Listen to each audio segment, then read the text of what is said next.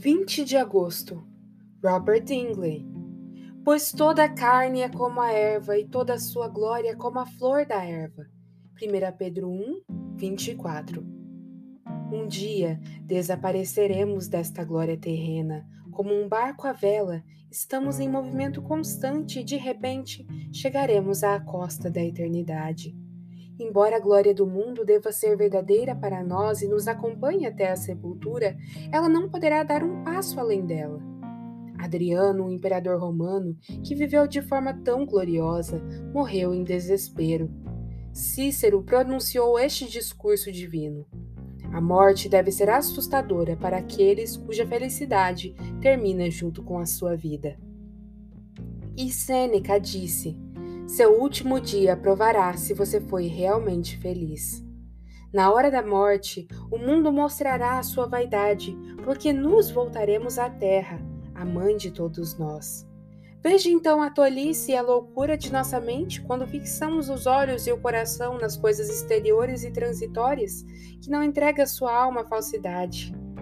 O coração de muitas pessoas, inclusive que professam a Cristo, está cravado e concentrado no mundo, nas loucuras e vantagens dele, enquanto elas repetem as palavras de Pedro: Senhor, bom é estar aqui.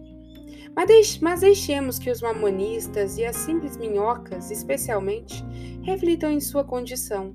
Se o mundo não representa para você a vaidade da terra, a morte representará.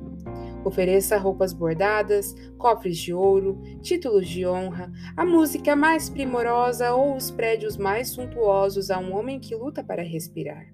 Ele desprezará as suas ofertas e lhe dirá: Vejo agora que tudo isso é vaidade. Terrível será a hora da morte para os que amam o mundo, quando seus amigos chorarem por eles e os médicos os abandonarem, quando Deus franzir a testa para eles, quando os sentidos falharem, quando a terra os deixar, quando o céu os recusar e Tofete os desafiar. Certamente a melodia mudará. Não mais vaidade das vaidades, tudo é vaidade, mas desgraça das desgraças, tudo é desgraça. Essa será uma ferroada eterna no coração deles, para refletir quanto eles perderam por tão pouco. Pois trocaram a glória pela vaidade, a felicidade pela aflição, Cristo pela petulância e a vida imortal pelo sonho de uma sombra, como aqueles que venderam o justo por um par de sapatos. Milhões de pessoas perdem prazeres infinitos por coisas que perecem com o uso.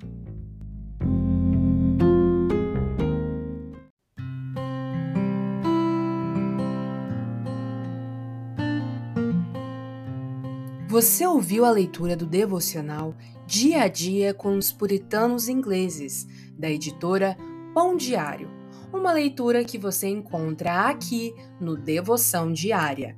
Que você possa estar sendo abençoado por essa leitura e compartilhar com outras pessoas, para que elas também possam ser edificadas.